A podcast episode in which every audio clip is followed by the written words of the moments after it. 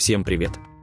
Это третий эпизод подкаста «Красного циркуля» и Станислава Говорова о финансах за 3 минуты в день. Сегодняшняя тема – три этапа, как выбрать нормальные фонды для портфеля.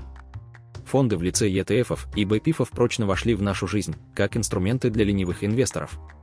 Ну а что, отдельные ценные бумаги выбирать не надо, следить за составом индексов не надо, каждый месяц мучиться, что купить и что продать, не надо. Красота!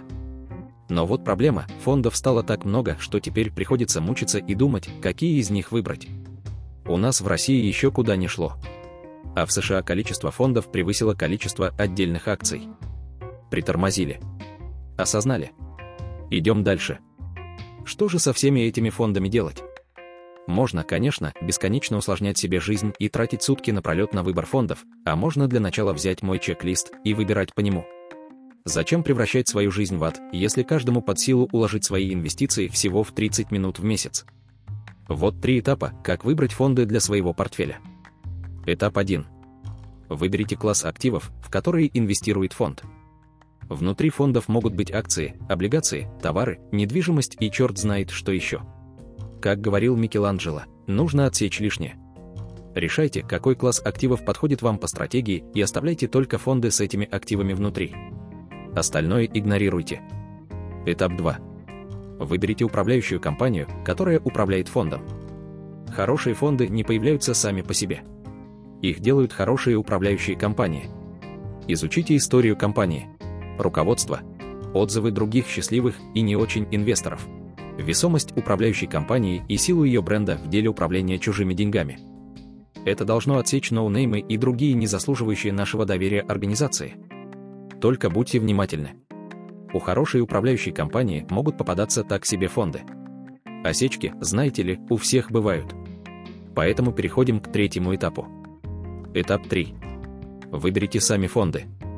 Чтобы правильно выбрать фонд, нужно смотреть на его следующие параметры. Активы, или сколько фонд проинвестировали денег. Чем больше денег в фонде, тем лучше. Если другие инвесторы уже поверили в фонд, то и вы тоже можете – у фонда с большим размером активов будут ниже комиссии.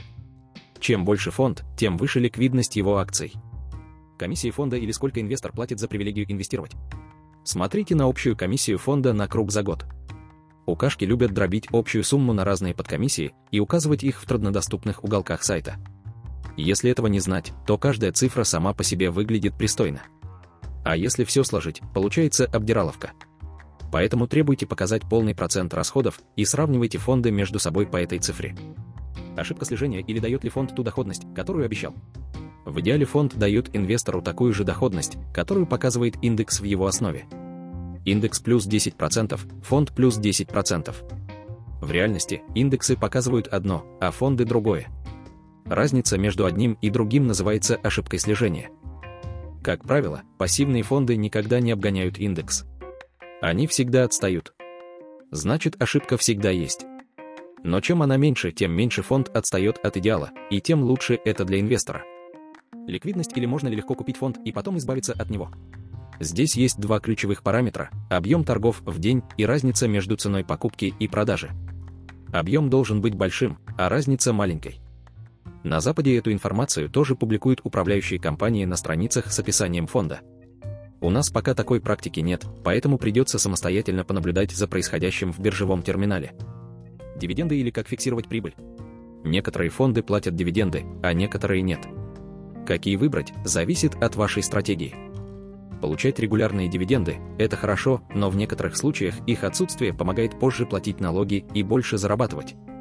Это был подкаст «Красного циркуля» и Станислава Говорова о финансах за 3 минуты.